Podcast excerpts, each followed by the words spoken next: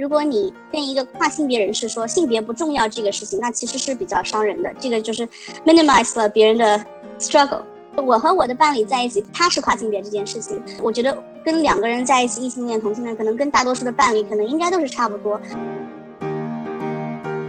我的伴侣完全不会将我看作一个所有物去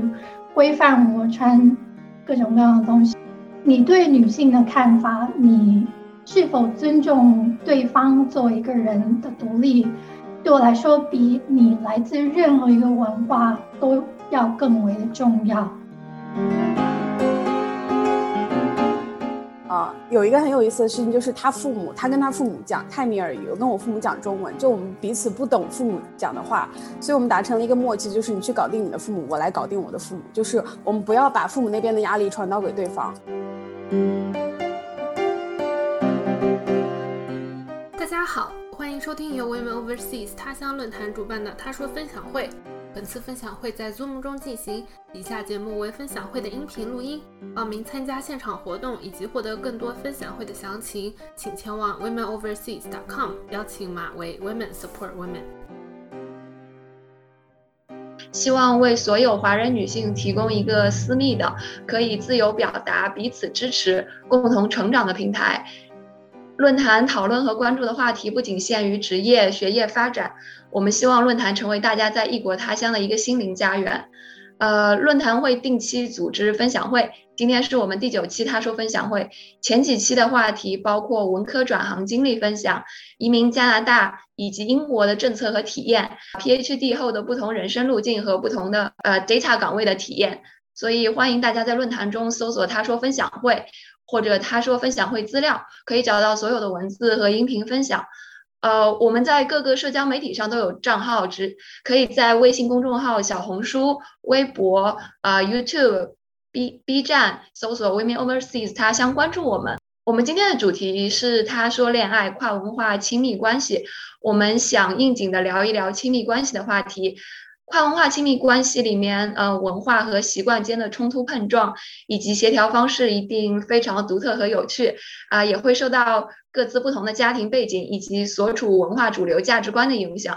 这些会带来什么样的心理感受和生活体验呢？啊，跨文化亲密关系也能让双方长期的深层次的体验和了解另一种文化，这对你看待世界的方式或是新的价值观的形成又有什么样的影响？哦，我们希望这期活动能给带大家带来更多的思考和启发，更加自信自如的处理跨文化亲密关系。啊，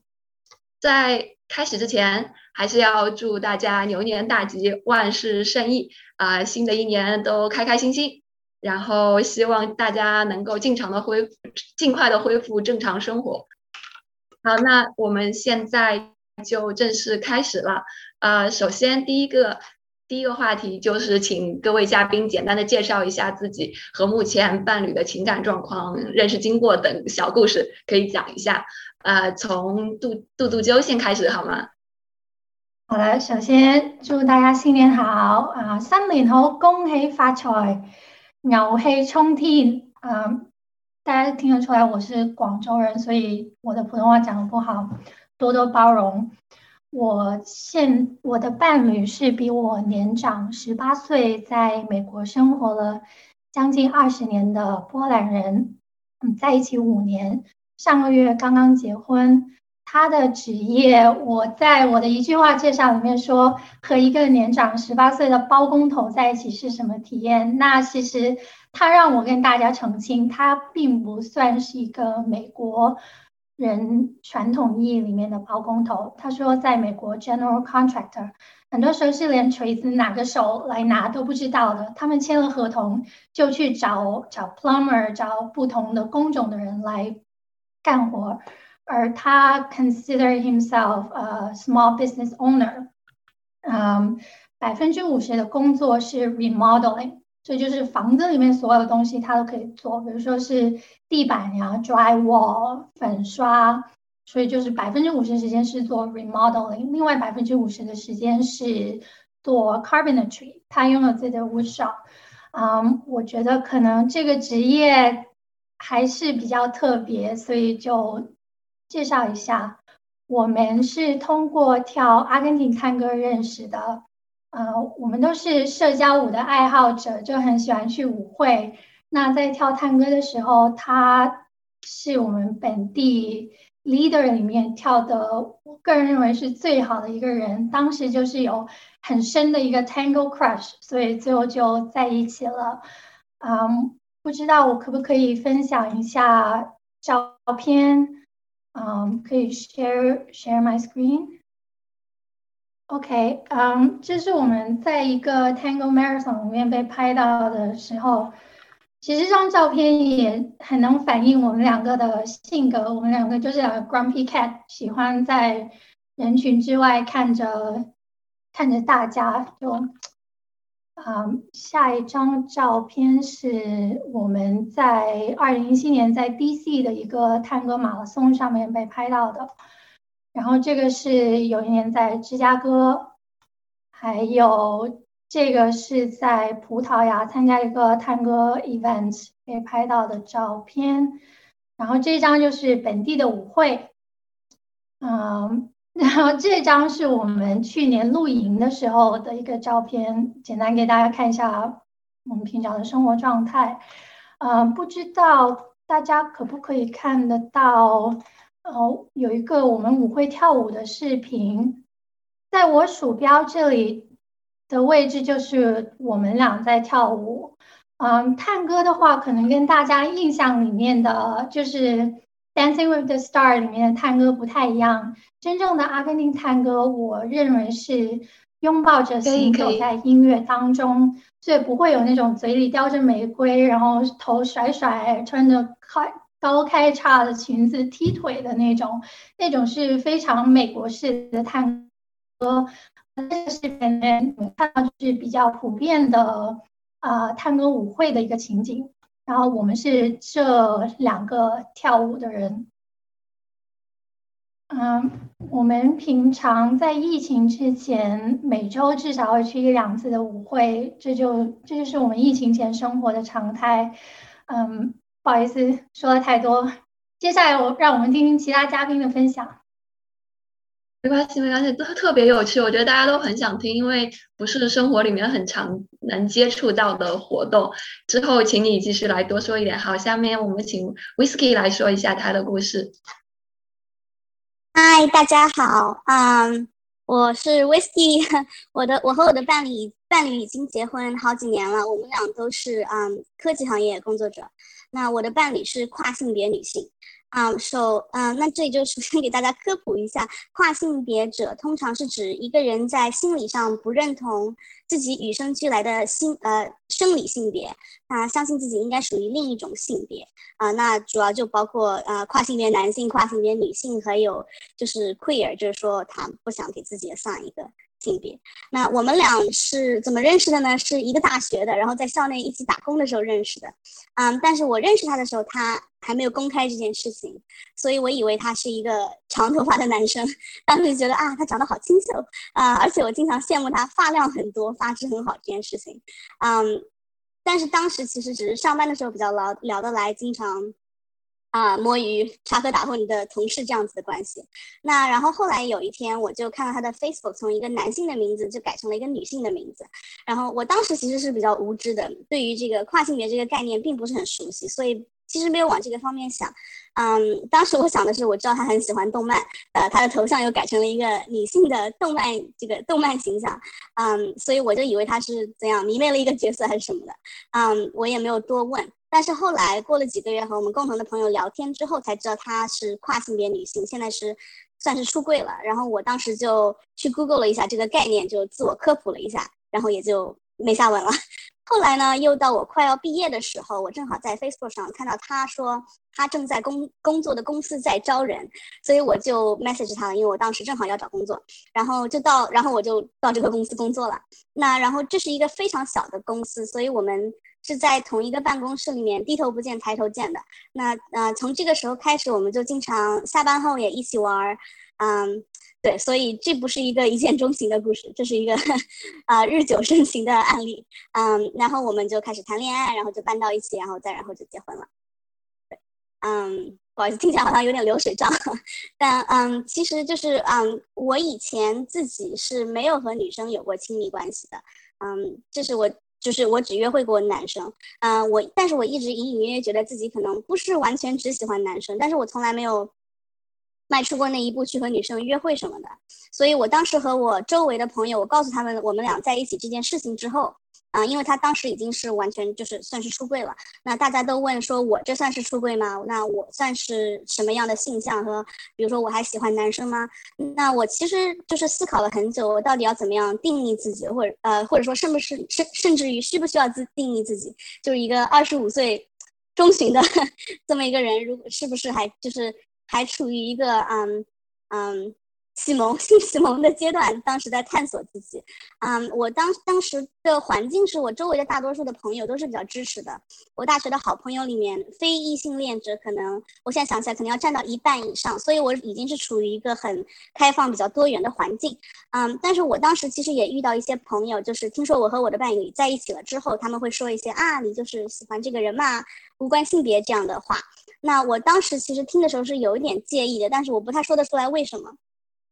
嗯，当然也有可能是因为我没有先主动宣布说啊我是双性恋这样的话，所以人家可能不知道要说什么。嗯，后来我想了很久，我觉得可能介意的原因是，我觉得无关性别这个话有一点奇奇怪怪的意思，就是好像强调我不能就是要喜欢一个女生，而是非要强调说我喜欢谁无关性别。嗯，但是我当时就有一种呃 倔呃劲吧，我就觉得我就是要说我就是要喜欢一个女生，我就是要 declare 这个，嗯。而且我觉得幸好他们没有，当时我就觉得幸好他们没有在我的伴侣面前这么说，因为如果你跟一个跨性别人士说性别不重要这个事情，那其实是比较伤人的。这个就是 minimize 了别人的 struggle 啊，不好意思讲远了啊。但是就是我和我的伴侣在一起跨性别这件事，他是跨性别这件事情，其实对我的日常生活反而我觉得没有什么就是不一样的。嗯，就是跟我觉得跟两个人在一起，异性恋、同性恋，可能跟大多数的伴侣可能应该都是差不多。但是呃，最大的问题呢，其实就是要不要和国内的家人出柜这件事情。嗯，那这个其实我是比较幸运的，我躲过了很多冲突，因为我的伴侣对于他的自我的审美要求，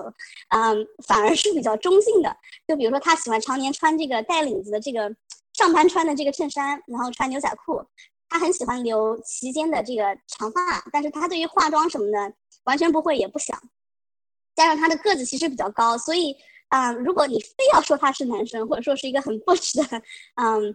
女同性恋者，就是比较刻板印象的那种，那其实是勉强可以 pass 的。所以至今为止，我父母都以为啊，我是和一个男性结婚了。那比较幸运的是，我远在天边，所以他们就是嗯，因为就是我们是 woman overseas 嘛，所以他们见过的面。其实可能一只手都数得出来，而且语言不通。然后我妈妈她曾经就是有过一些，她皮肤怎么这么好，怎么长得这么清秀，怎么一点都不五大三粗这种评论啊，我就偷笑一下。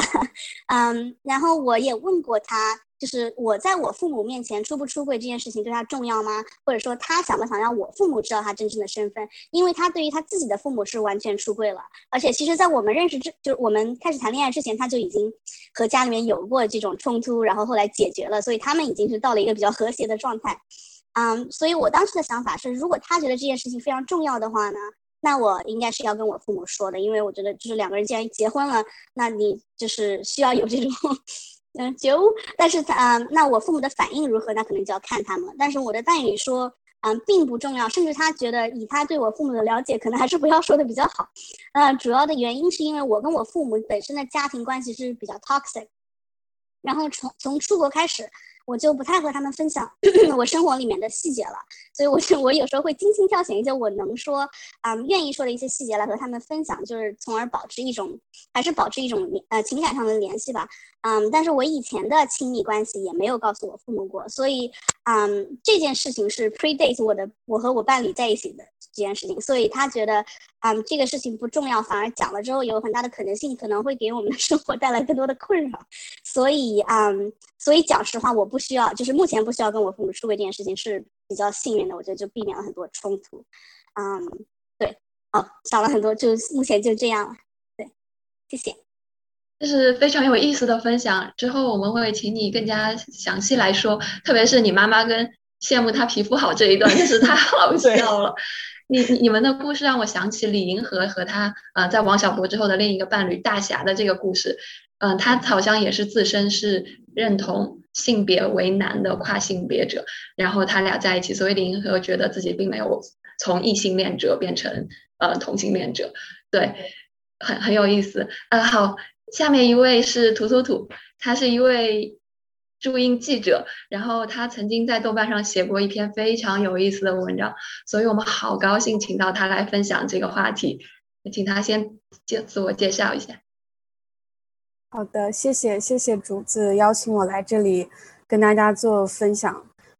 对，就是我之前在豆瓣上写过，其实我现在因为我现在在印度班加罗尔，然后目前是在这里待了两年半，所以我自己以前在北京是做记者的，所以来到印度之后呢，就一直在做一个呃自由撰稿，给媒体写稿，然后自己也做一些嗯。博客就写一些公众号，写一些我的日常生活。然后我是最近才开始写我的伴，我跟我伴侣之间的关系。就以前，呃，可能还是更多写一些比较硬的东西。我始终觉得，可能因为以前做记者，觉得分享自己的生活会比较，就有一点心理障碍吧。但是我最近开始发现，就可能我写我自己的呃经历的话，大家更能呃更能觉得有共鸣，所以我。就开始写，还挺意外的，就好多人觉得很有意思，所以我觉得能有这个机会跟大家分享很开心。对，然后我跟我的伴侣呢是呃，就我来印度，我我两年半之前来印度工作，是一个中国公司派我过来的，然后他当时也就是我的同事。然后他算是在印度这边的负责人吧，然后我是唯一的中国员工。然后我过来之后呢，我们就认识了，然后就相当于从朋友做起吧。因为我当时刚刚从一段呃关系当中走出来，所以我也没有想过要，呃，就而且我到一个新的国家，我可能没有有任何的想法。但是他是一个非常就是热心的人。然后我来了印度之后，很多事情都是他在帮我在做的，嗯。他在帮我在做，然后就很多生活方方面面就都主动的帮我吧，然后我们就很快成了朋友。成了朋友之后呢，我们就会发现，我们两个虽然说来自不同的国家，甚至我们有八岁的年龄跨度，但是我们非常就是就是很奇怪的，我们有很多背景和兴趣都是非常契合的。然后所以可能大概认识一个月之后，我们就开始 dating，然后很快就确定了这个呃男女朋友的关系，到现在。呃，大概就是两年半。然后我们其实今年因为中印关系不是特别好的原因，我们是准备要想要结婚的，但是因为现在疫情的原因，没有办法这些什么文件没有办法呃弄齐全，所以目前是还在在等待吧。如果我们能回国，可能就会在国内结婚。对，然后我先我分享一下，分享一张我们的照片吧，因为我是在印度，然后可能。就是这个是在大家看得到吗？看得到，很清楚。啊，这个对，这个是我们去年的就迪瓦里印度的排灯，对，二零二零年的排灯节拍的。然后我是穿的这边的纱丽，然后啊，对我们每年排灯节都会拍一张这样的照片，现在有两张。OK，好的，行，那我就先分享这么多，然后之后我们再具体的聊别的问题。好的。感谢感谢三位嘉宾，呃，之后如果你们有照片和视频要分享，随时可以 share screen。那么我们可以正式开始讨论一些亲密呃跨文化亲密关系的相关问题了。第一个问题是，呃，你觉得对方与你不同的背景或者人生经历，给他带来一种什么样的特质或者生活习惯？这些特质或者习惯有没有吸引到你？或者增添你们生活的乐趣，让你有所成长，还是说这样的特质和习惯让你们俩产生了一定的冲突？这个可以从精神层面到生活习惯，比如说吃饭等等，都可以聊一聊。呃，可以，嘟嘟就先开始吧。嗯，我写下两点啊。第一点是，下面我简单说三点。No，I'm not gonna do that。啊，第一点是，嗯，他是五兄弟姐妹里面的大哥，啊，来自一个非常大而非常紧密的家庭，而我是一个典型的独生子女。嗯，所以我可能从小就比较自我，然后很多事情都是只顾着自己就好了。而他有时候看到我那样，他会提我一下。比方说，我拿我从冰箱里面拿吃的，我就只给自己拿了。我以前是从来不会想说，哎，你想要吃点什么吗？或是我要现在要沏茶，你想要喝茶吗？嗯，而他是恰好相反，可能因为他是大哥，他非常习惯于去照顾自己的兄弟姐妹。啊，比方说我们请朋友来家里开 dinner party，他会默默的保证每个人的杯子都是满的。就你如果不会留意的话，你会没有发现他做的那些事情。但当你真的去 pay attention，你会发现他是默默的把盘子拿去呃水槽里面给大家添纸巾、杯里的酒，然后。啊，温度都会默默看在眼里，而我就只只是顾着顾着自己。呃，现在觉得有好一点了，也会问他说：“啊，你要吃这个吗？”也会注意，比如说零食不要自己都吃完，就会给他留一下。啊，这是第一点。嗯，第二点是他是一个。在森林旁边长大的孩子，而我是一个典型的在广州的钢筋森林里面长大的孩子。他的童年很多是，嗯，和他爸爸去森林里面采蘑菇、采蓝莓。啊，我听了都觉得说，天哪，和我的生活感觉好远哦。但我们去年去露营的时候，去 hiking，他就会看旁边地底下灌木里面去采蓝莓，然后给我吃。居然还挺好吃的，当时我就觉得，真的童子功是不一样。而我的生活的前人生的前十八年就是念书，然后整个人就是在书桌里面这样子去写东西。啊，以前人生的座右铭也是“生命在于静止”，而他因为在这种生活里面长大，啊，非常的亲近自然，也会。很喜欢做各种户外的运动，嗯，他很喜欢滑雪，也很喜欢嗯做 white water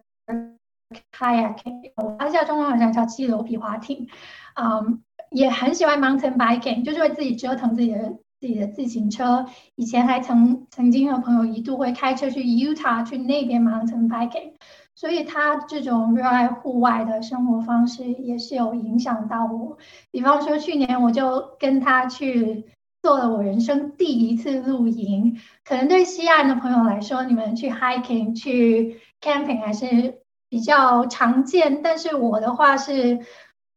在户外生存能力为零啊。而他是带着我，我们买了一个车上面那种可以升降的帐篷，从。芝加哥一路开车开到了蒙大拿州的 Glacier National Park，啊，在整个行程是十天。我们是从啊 Minnesota、啊 North Dakota 一路开到 Montana，然后再从底下开车回伊利诺伊州。啊，现在感觉自己是有点升级了。我们接下来五月份是打算开车去 Utah 露营，所以大家如果有在那边。玩的心得的话，也可以跟我分享。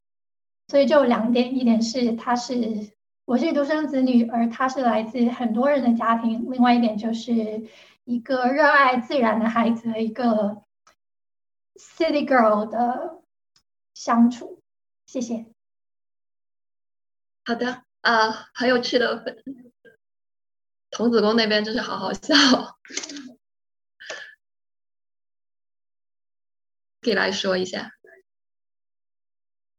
好的啊，我其实刚才我在听啊，就是就讲的时候，我就觉得我讲的和你是有一点类似的。我你讲的我非常有同感。嗯，那我其实觉得最大的一点，我想就是呃，兴趣爱好就是不算正经事的事情，在他生活里面的重要性和在我生活里面的重要性。啊，我从小的教育，嗯。嗯，就是和我认识到的周围的人，所以如果也不是说所有的中国人可能都是这样，但是我的感觉就是大家的教育都是学习要好，考试分数最重要，别的什么兴趣那其实都是浪费时间。嗯，比如说我记得我从小不能养小动物的，就是原因就是会影响学习啊，不能读小说书不能玩游戏的原因，通通是影响学习，干啥都是影响学习。嗯，所以就是偶尔有一个兴趣爱好，比如说弹钢琴，嗯，这种事情是我爸妈的认知的系统里面，他们觉得是对于申请国外大学有用的事情。嗯，那除了这除了这些，其他通通不许干。嗯，所以啊，但是我的伴侣他有很多的兴趣爱好，然后我有一次了解到他在网上参加一个。命题作文活动就是跟我们论坛最近也搞了一个，我也看了，就是很像，就是命题写作。然后他绞尽脑汁写了好几天，写出来一篇短文。然后我当时其实很疑惑，就是我说我就问你这是要发表还是什么嘛？他说没有啊，就是发到一个论坛上，大家互相读一读，交流就行了。然后我就傻乎乎的问我说你认识这些人吗？这有啥用啊？他说不认识，就是没有用啊。但是他也不是每次都参与，但是他会看。啊，题目他说，哎，这次的题目很有意思，所以我想要写一写。那这个在我当时的概念概念里面是一个比较神奇的事情，因为啊，这个是好几年前了，不是像现在就是有论坛啊什么。但是因为以前像对于我个人来说，比如说 QQ 空间啊、人人网啊，暴露年龄了。但是就是我当时是写过日记的，但是那都是我认识的人来读，是等于说我生分享生活来用的。所以我觉得他做这个做这个看起来毫无意义的，就是没有什么。用的事情，但是他非常享受这个乐趣，对我来说是一个，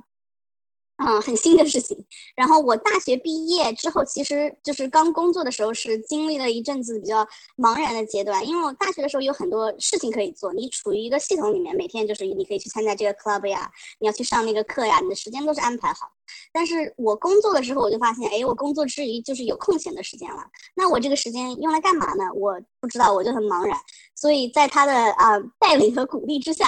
我就开始就是用这些时间来探索我能干嘛。嗯，然后我开始玩游戏，然后我就是了解到，因为我小的时候只玩过《仙剑奇侠传》啊，然后后来很快就是被扼杀在摇篮里面，不可以再玩了。然后，所以我长大之后就二十几岁开始就是。才开始了解自己就是喜欢什么样的游戏，比如说我现在知道我喜欢策略型游戏啊，不喜欢 MMO 啊这样的。然后嗯，后来我玩那个文明系列的游戏，我又很想去了解一些背景，嗯，加上我的伴侣他还是很喜欢历史的一个人，所以我就去读一些历史书啊。然后我有一阵子疯狂迷恋做手工皮具啊，然后就从中国就是中国中国日本买了好多几百刀的这个皮具运过来。我觉得就是我当时做这些事情的时候，我其实都觉得。嗯，就是有一种心理压力，觉得如果我爸妈知道了，他们会说做这些没用的事情干嘛？但是我从这个其中是就是得到了很多乐趣的。嗯，所以嗯，包括我们俩从去年开始就是一起做一个历史播客，然后那到目前为止其实都是等于说还是自娱自乐的阶段吧。但是嗯，这虽然这都是没有什么用的事情。嗯，但是这对于我来说是给工作之余的生活带来了很多快乐，并且就是感觉是找到了自己的一个 identity，而工作并不只是我唯一的一个身份了。嗯，对，所以这是我觉得我们俩就是因为文化的不同给我带来的一些乐趣。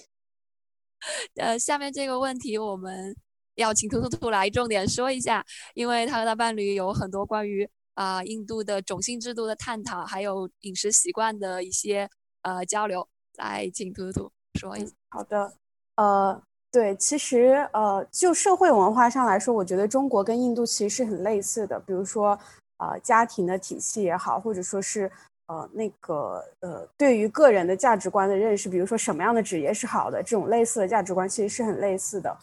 呃，刚好我们两个都是做记者嘛，所以可能对很多事情的认知是比较就是比较相似的。呃，因为这样的原因，呃，对，但是我也是一个从就是小镇做题家类型，从小镇里面，呃，就是然后一路读大学，一一一直都是一个很就走正道的一个人吧。就是在北京做记者的时候是非常非常忙，所以其实基本上没有时间去做别的事情。直到我来了印度之后，我才发现原来我有了时间，就是去去做别的事情。这个时候我就意识到。就他，就印度这个社会虽然说跟中国很很类似，可能竞争压力还没有那么大，所以还是会有一些别的选择的空间。他就是一个非常不一样的人，就是他可能经过了他的那些跟家庭的一些关系的处理之后呢，他自己有了一定的自己的空间，所以他可能，比如说每两三个月都会去 backpacking，然后就自己随便去一个什么地方不不知名的乡村，然后就去住在村民家里，然后就他自己探索了可能几乎所有的印度的邦。然后他然后我们刚认识时候，他就会给我讲他这些神奇的故事，比如说什么，呃，在牛棚里面过了一夜啊，什么跟一个杀人犯共度一夜，什么什么在军车里面被两个呃被两个军人的拉着 AK 四七，呃。就是押送着去采访某人某人，就这种类似的神奇的故事，我当时听到的时候，我是觉得很震撼的。就是，呃，这种这种文化可能 backpacking 的文化是呃比较有像西方文化的影响吧。我自己以前可能没有太接触过。对，然后我们在我我们是因为这种嗯听到他的这些故事之后，我是可能才会。比较有点对他被他吸引，然后我们之后成了朋友之后呢，呃，尤其是我们在住在一起，其实我们很早就住在一起了，可能从第一个月就住在一起了。然后，呃，住在一起之后，在生活的习惯里面，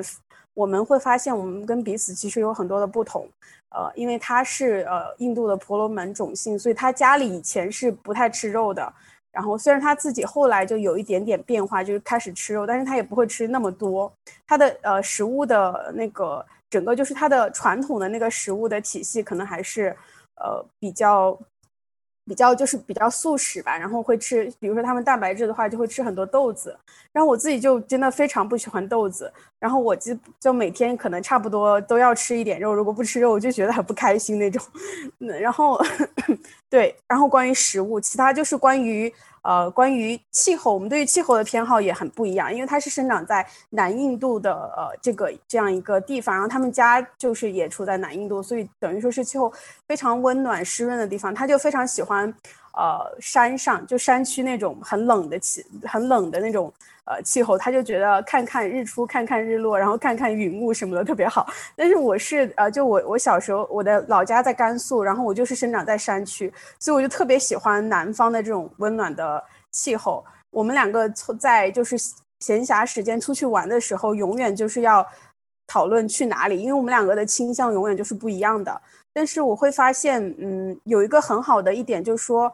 因为我们两个。来自于就是我们两个可能来自于不同的呃背景的这样这个事实呢，实际上给了我们机会去了解更多的呃完全不同的另一面。因为可能因为你喜欢对方，你才会去想要去了解对方。呃，像像现在我们就在吃吃东西这件事情上，基本上没有，基本上不会出现什么分歧，就是都很 OK。呃，我也很喜欢他吃的那些东西，他也很喜欢我吃的那些东西。就现在我们基本上没有分歧，已经达成了那种默契。然后我也会通过他的介绍，重新去发现了那种，比如说高海拔的，或者说是呃山，就是山脉里面的那种美美丽。然后他也会，因为他自己从小在海边长大，然后他就会带我去做一些海边会做的事情。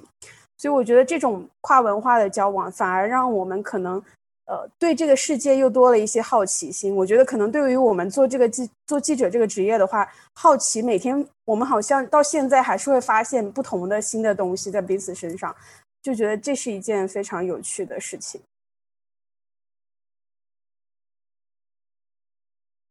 有意思，刚才。嗯食肉爱好者听到说他们都不怎么吃肉，然后就影响了你的日常饮食，就是不能忍受。呃，下面的话，我想请几位谈一谈。呃，如果你们有交往过同文化的呃伴侣，作为比较的话，啊，在处理跨文化亲密关系中，你们两个人，比如说产生一些冲突时，你们会更偏向于从啊。我们的文化背景是不同的这个角度来解读，从而使得冲突更加容易化解，还是会觉得说，嗯，即使有不同的文化背景，也不是借口，这样一个角度来处理这些冲突，想要完全的嗯解决。然后这方面有什么故事或者经验可以分享吗？呃，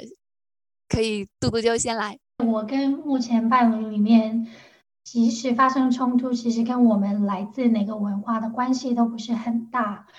啊，而对我来说，在关系里面可能会导致冲突的其中一个很重要的原因，就是对方对于女性自主权的看法，或是对方是否是一个女权主义者。啊，我之前有两任男朋友，一位是广州的男生，另外一位是香港的男生。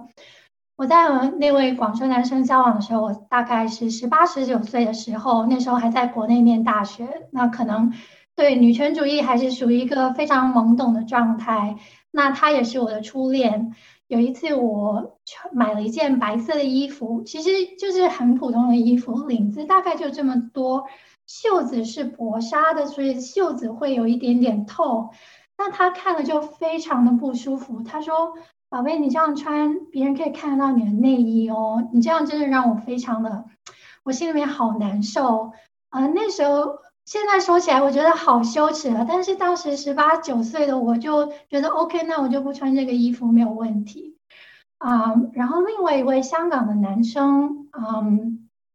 我我们交往的时候。尾声的时候，已经是我嗯，在美国念完硕士毕业的时候，他来美国旅行来探望我，我们就去了纽约玩。嗯，我们当时在中央公园，坐在中央公园里面草地那儿，就那时候是六月份，我就穿这个裙子，就很随意的就坐在草地上。当时他的脸一下子就黑了。我说你怎么了？他说。你穿个裙子，你还就这样子随便的坐着，你是要给那边的洋人看你的当铺吗？我们粤语里面讲的洋就是鬼佬，他的原话就说你在给那个鬼鬼佬看你的裙底吗？当时我已经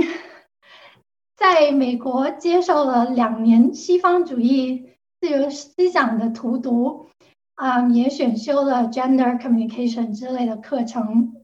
那大家可以想见我在处理这件事情的差别和十八九岁处理和另外一位男生的差别，那件事情的差别，这完完全全对我来说是一个 deal breaker。我现在再想起那件事情，我还觉得是我人生里面经受过最大的一个 insult。而我在我现任伴侣交往的过程中。嗯，我们跳探戈，所以去舞会的时候就会穿一些比较性感的裙子，比较贴身，想嗯去散发我们生而为人本身就有的魅力。然后我的伴侣他会说：“你穿这个非常好看，这个非常突出你的曲线，宝贝，你真的太美了。”他不会将我完全不会将我看作一个所有物去。规范我穿各种各样的东西，我所以看到这个问题，我过去遭受的这两个事情是我就是 the first thing that came to my mind。所以你对女性的看法，你是否尊重对方作为一个人的独立，对我来说，比你来自任何一个文化都要更为的重要。另外一个就是，嗯，对方是否有自己的兴趣爱好？刚才威士忌同学说，嗯，就是跟现在伴侣在一起，对方有很多呃不同的兴趣爱好。我也是疯狂的点头，因为我的理念就是人无癖不可交。我很欣赏各有各种各样 obsession 的人，啊，我认识新朋友都会说，我都会默默的去问，哎，你的 passion 是什么？你对是啊，What are you obsessed with？Tell me，啊，像我的伴侣刚才跟大家说了，他很喜欢各种各样的户外运动，然后他之前也是有段时间就迷上了手工皮具，还在他 workshop 里面做一个手工皮具的那个小马驹，然后再给他的爸爸还有他的家人做皮带啊什么的，还给我做了两个手袋，嗯，他就是对不同的事情都会有很大的兴趣。而我跟我自己以前的关系，其实我是蛮容易对人感到厌倦的。就是我在往前走，如果你不跟我往前走的话，我觉得我们的关系可能会走不下去。我可能看到看到别的好玩的男生，就觉得哦，我也有 crush，那这个关系其实是很很不稳定的。但是他是永远，我的伴侣是永远好奇，永对事情。可以很快的钻研，然后我就看着他，我觉得哎呀，好有意思啊！你最近又迷上什么？来跟我说说啊！所以那个对我来说也是比你在来自任何文化都更加重要。那我相信肯定也有很多来自中国的男生也是这种的，所以我不能在统计学上来说，就是说跨文化亲密关系会比同文化亲密关系会更好一点。那这只是我的个人经历。谢谢大家，觉得讲的非常好。呃，威士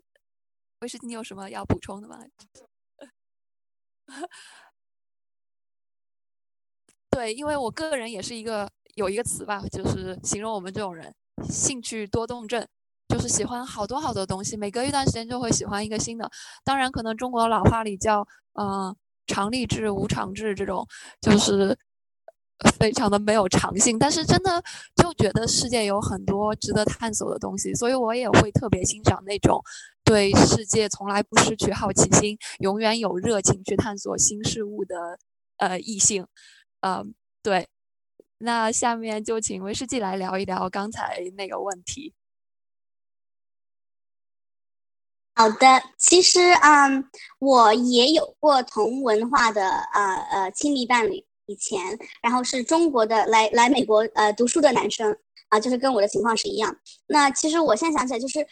最可能最不同的是有两点，就是一个是。嗯，关于性别的刻板印象这一点，就是比如说他会说女生怎么样怎么样，男生怎么样怎么怎么样，所以他就是虽然没有就是过分到会说啊你应该怎么样怎么样，但是他就是很容易就是 invoke 这种这种刻板印象，然后把人放到一个一个一个一个一个。Bucket 里面，嗯，所以，但是我跟他反驳，他也不太能够接受，因为他觉得就是这个样子，这个是什么前人总结的经验，这种乱七八糟的话，所以这个我是觉得比较不能接受，嗯，然后还有一个原因，其实，呃，这可能是有一点个人的原因，但是我觉得跟文化肯定有一些关系，因为对方对于原生家庭就是精神上是有很多依赖的。就是说，嗯，当然，因为你比如说大学，你财务大家都财务不自由嘛，那父母要给你付学费啊之类的，嗯，但是就是他对于这个原生家庭，他对于他的父母，包括他的这个七大姑八大姨啊，这种各种的亲戚，他们对于他说的话，他对于他都是有这个影响力的，啊，并且他会就是担心他们会怎么想，所以他每可能每做一步的这个决定是为了去取悦他们的，嗯，这个就让我觉得非常的不舒服，嗯。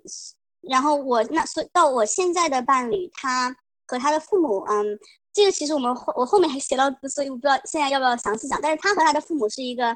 啊，成年了之后就是一个朋友一样平等的关系啊，他们之间会交流，嗯，交流是一个非常尊重、互相尊重的关系。所以，嗯，对，评论说家宝男，对，就是这样的，嗯，对，所以我觉得这个是这个是一个很大的不同，让我也觉得很就是比较舒服，因为我自己就是一直努力想要。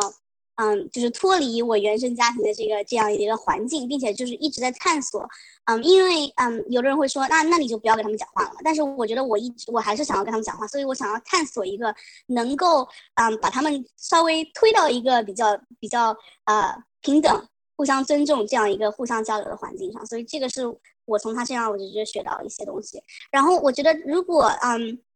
和跨文化相比的话，其实我我个人是觉得，任何亲密关系里面，嗯，重要的事情，你可能是需要两个人要有共识的，不能够用即使有不同文化，也也也呃，就是有我们的文化背景不同来作为一个借口。那当然事情有大有小，我这里就写了一个，因为比如说我的伴侣他不喜欢吃带骨头的鸡翅，啊，他他不喜欢吃带骨头的任何东西，我很喜欢吃，所以我们俩就如果都想吃鸡翅。我们最后的决定就是点两份，然后带回家。虽然吃不完，因为我们就就是这种事情上 实在没有办法同意，就不要妥协了。因为我觉得吃这种啊，就是像鸡米花一样的鸡翅，那我还不如去吃鸡米花。哎呦，但是他对对吧？所以这个像这种事情就不需要妥协。但是如果是大的事情，我觉得不能够用文化不同这种事情就糊弄过去，因为反而以后总总是会在你的生活中会冒头的。对，嗯，好了，这就是我的分享。好的，非常有意思啊！我终于知道美国炸鸡店那些什么 chicken tender 之类的东西是卖给谁了。我之前一直不知道会有谁喜欢吃那个。好，呃，我们下面请图图图来说一下这个问题。好的，对，就是其实我觉得，嗯，我在跟我的跨文化的伴侣在交往的时候，最让我觉得跟我以前的，呃，就同文化的伴。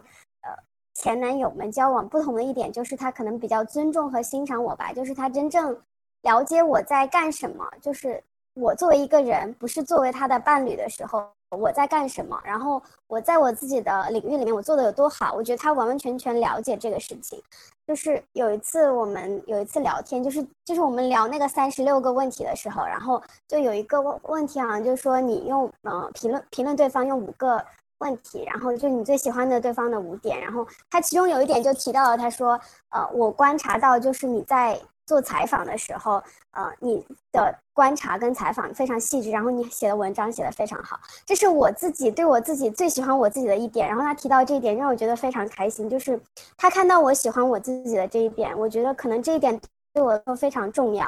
对，然后有另外一个就是说，我们在可能有一些冲突和分歧的时候，就刚刚 Whisky 说的，我觉得非常赞同。就有一些原则性的问题，不能就因为我们是跨文化就那样糊弄过去了。所以我分享一个就是事例吧，就是我们呃可能在一起大概六个月左右的时候。其实印度它相对还是一个比较保守的社会文化，还是比较保守的。对于就是呃自由恋爱婚姻，还是可能绝大多数人还是不是特别接受的这样一个态度。尤其他的父母呢，其实是比较严苛的婆罗门家庭，就是属于那种，所以他其实之前跟他父母因为就是要包办婚姻，或者说不同意他自由恋爱，有很多的冲突。然后他整个社会风气风气就这样的话，他自己就是对于自由恋爱这件事情是比较谨慎的。可能我们两个处在一个呃亲密关系当中，我们彼此是呃很坦诚的，但是对于我们要多大程度上对外界呃就是披露或者说暴露我们这种亲密关系，他自己还是比较谨慎的。我们可能处在六个月这个阶段的时候，对我而言，我觉得我们其实已经。呃，至少我们的目标是可能是一个长期的亲密关系，所以我自己觉得我是可以向我的朋友、我的就是兄弟姐妹，呃，可能没有到父母那一步，但是我的朋友跟兄弟姐妹可能都知道我跟这个人就是在一段比较严肃的关系当中，但他可能就会相对比较谨慎，就他以前也有过很长很长的，可能四五年的亲密关系，然后最后没有就是没有 work out 的话，呃，他可能就是对外界怎么样去多大程度上披露自己的亲密关系会有一些。会更谨慎，呃，而且这个社会文化可能也不 encourage you，呃，去就是 dating，然后再分手，dating 再分手这样一种。所以我们在当时就是我跟他就这个问题，我意识到了我们是有社会文化和背景的不同，但是我觉得可能在一段关系当中，对我来说，呃，是比较重要的，就是可能这种，倒不是说是对，嗯，是对外界的确认吧，但是是其实是对彼此的一个确认。呃，就我不是说要求我们现在在六个月呃的这个阶段的时候，你就告诉你父母说，我跟这个女孩子呃怎么怎么样。但是我觉得至少你周围的朋友，就比较亲密的关、亲密的呃亲密的朋友或者同事，这些应该是呃就是我们彼此之间要有一个确认的关系。然后，所以我们就这个问题，呃，就是我们严肃的聊了一下，我就是讲了一下我的需求吧，为什么我想要，我希望你能有这样一种呃表示，对，然后他也是。呃，表示就是他最后也是同意了。我觉得他最后也是，就是他意识到我有这个需求之后呢，他就同意，就是说我们至少对我们的朋友之间是公开的。然后我就觉得，即使其他人，比如说同事，即使你不主动的去告诉他啊，我跟瑞瑶在一起，但是如果别人问到你，我觉得你不能去否认这个问题。如果别人否如果你去否认的话，我觉得这对我也是一个不太能够接受的事情。对，所以就是这种跨文化的，可能我们对于理解事情理解的不同。后来我们就是通过这种，可能就是在了解、在充分的理解对方的文化背景的情况下，可能还是去做一些妥协，最后我们达成了共识。所以我觉得，可能我们早期，我现在想，我觉得我们早期的关系的这个过程当中，其实，嗯，我们可能更会。更倾向于先去听听对方的解释，或者说先去了解一下对方的背景。随着我们的关系进入到比较稳定的一个阶段，可能人就会多多少少变得比较懒，就是可能有时候就会你都没有意识到，你就去指责了对方。所以其实现在我也在就是在在反思我自己。如果我们我们可能还是需要嗯多一些耐心，去多问一问对方，你这个时候为什么这么做？因为有时候你可能都意识不到有一些非常微小的。呃，文化或者是习惯上的差别。好的，说的非常的棒。我觉得，我觉得你的沟通，你跟伴侣的沟通方式也很好。我觉得，呃，在在亲密关系中，沟通是一件非常重要的事情。然后在这里给大家推荐一本书，我是去年年末的时候读的，我觉得非常受用，叫《非非暴力沟通》。有些人也许会觉得它过于老生常谈，但是于我而言，我觉得是非常有启发性的，大家可以去读一下。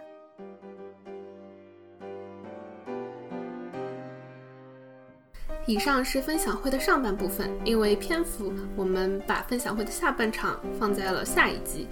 在下一集中我们讨论了在跨文化亲密关系中如何做一个快乐的个体以及如何和两个不同文化的家庭进行沟通等等话题。欢迎大家给我们留言分享我们的节目给你的朋友在 apple podcast 上给我们打五星好评帮助更多人发现我们。期待更多女性加入我们的论坛，women overseas.com，women support women。